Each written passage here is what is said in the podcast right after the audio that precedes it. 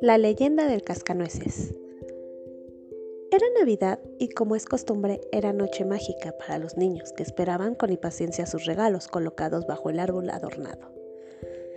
Mm, Navidad, regalos. Navidad, regalos. Ok. En la casa el árbol resplandecía con luces de mil colores y caramelos que colgaban de sus ramas. Debajo, un montón de paquetes de regalos con grandes lazos y varios juguetes nuevos esperaban la admiración de los niños. Entre los muchos regalos, a María le gustó mucho una muñeca preciosa y sonrosada. Pero en cambio, le pareció espantoso un terrible muñeco con boca enorme y desproporcionada, del que empezó a reírse casi con crueldad. no debes burlarte así, dijo su padre. Ven, te contaré la triste historia del cascanueces.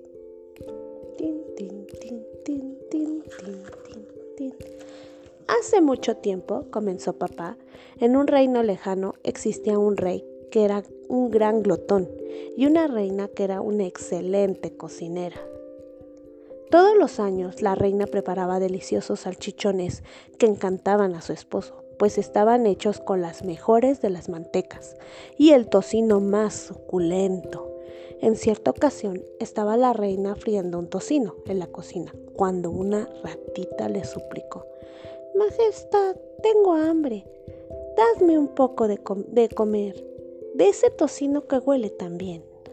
La reina, que tenía un gran corazón, se conmovió y le dio un pedacito a la rata. Pero justo entonces miles de ratas y ratones familiares, todos de aquella reina rata, salieron de los rincones y se comieron hasta la última tira de, de tocino que cocinaban.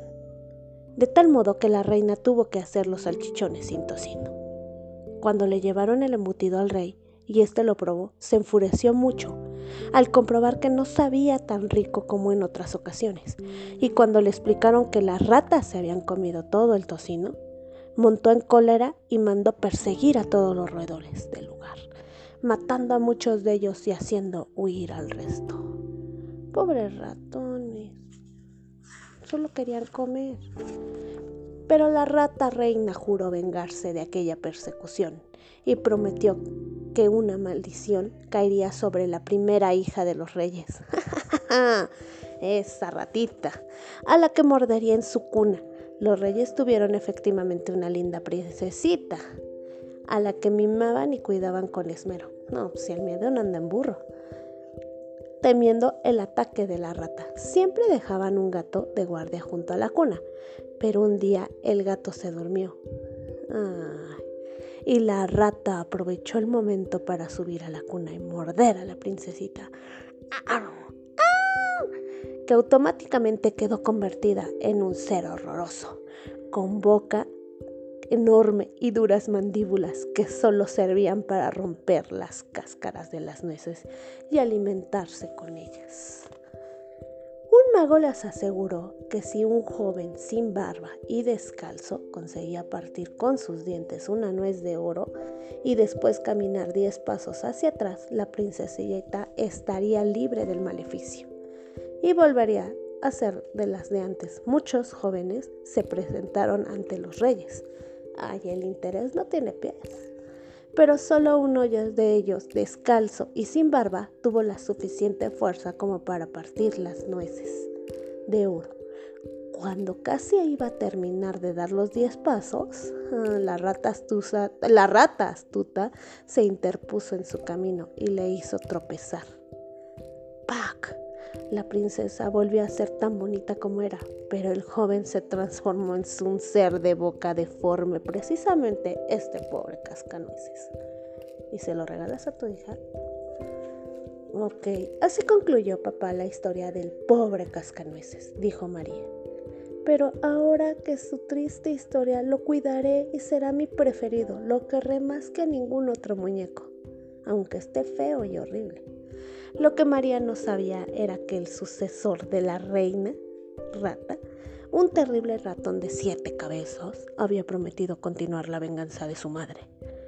Oh, además para Cascanueces solo había una solución, vencer al rey de las ratas cortándole sus siete cabezas y recibir una vez un beso de un auténtico amor. Si no te amas, nadie te va a amar, a pesar de su feo aspecto, pues solo así rompería el maleficio. Oh, creeremos que se pueda romper el maleficio con un beso de amor. Aquella noche se presentó el rey de las ratas y se inició en el cuarto de los juguetes, la batalla más sangrienta de su historia en la casa de María. Sangre por aquí, piernas, cabezas. La batalla seguía.